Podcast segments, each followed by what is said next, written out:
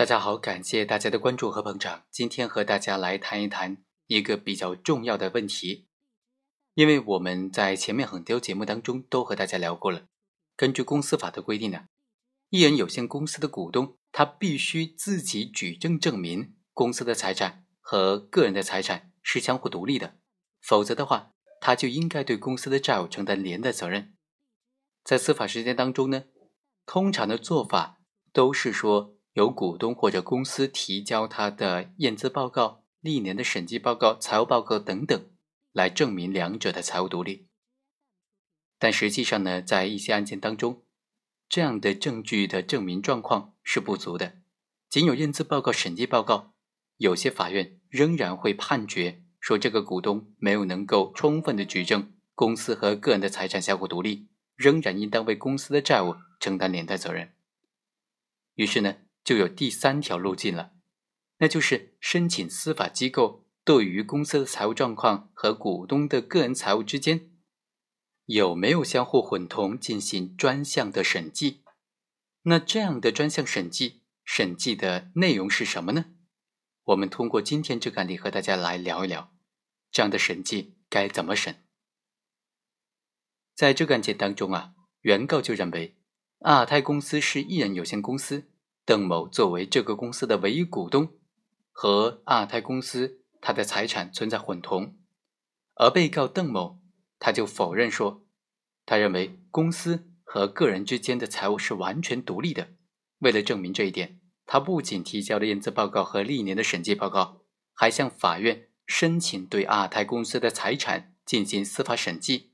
以证明阿泰公司的资产完全独立于邓某的财产之外。于是呢，法院就根据申请委托的司法鉴定机构，由司法鉴定机构将具体的审计内容按照所提供的财务账册、凭证、报表、银行对账单等等资料，就进行仔细的审计。审计机构呢，根据委托的事项，就确定了两个委托的具体内容。第一，是关于二胎公司在审计期间。支出当中所有涉及股东邓某支出有关的情况，就是说公司的所有支出当中和这个股东邓某有关的相关支出的情况都进行审计。第二，关于二泰公司在审计期内和股东邓某之间的这个资金往来的情况，说白了就是审计公司和他的艺人股东之间的资金往来的情况。最终的审计机构出具的审计报告，就第一个问题呢，审计报告的表述是这样：经查阿尔泰公司财务记账凭证计入和邓先生有关的费用，总共是六十多万元。除了没有能够提供的资料之外，其他的费用支出都查到了相关的财务记录，都附有相关合规的发票。因为公司正常经营需要。确实需要上述的各类支出，所以无法判断出上述资金当中有没有和公司经营无关的费用。就第二个问题呢，审计报告就表述为：根据二胎公司的电子账套及有关的记账凭证显示，二零一一年的一月二十日借款一百万元，这笔钱就是公司账面上欠股东邓某的钱款。到审计的时候还没有发现公司还了股东这笔钱，于是呢，审计机构最终得出的鉴定意见是这样：第一，阿泰公司在审计期间费用支出当中，涉及股东邓先生的支出总共是六十一万多元。在这个期间，由于邓先生没有能够提供有关的财务记账凭证，所以没有办法统计涉及的支出相关的具体费用。第二，根据邓所提供的财务资料以及银行的对账单等等，阿尔泰公司总共欠股东邓先生是一百多万元，其中有部分是借款，还有部分是没有看到有原始的记账凭证。由于这个股东邓他只提供了电子套账记载和相关的银行对账单等等资料，除了以上的财务记录之外，没有发现邓个人资金。和阿尔泰资金混同的现象，当然在庭审当中啊，这个审计人员就表示说，本次审计并没有针对二胎公司的资产进行审计，仅仅是针对涉及到股东邓的部分进行审计。第二，邓提交的原始纸质财务资料有部分是缺失的，但是从已经提交的财务资料来看，二胎公司的财务管理方面是比较规范的。这个公司对于相关的财务事项的记载。大体符合财务制度，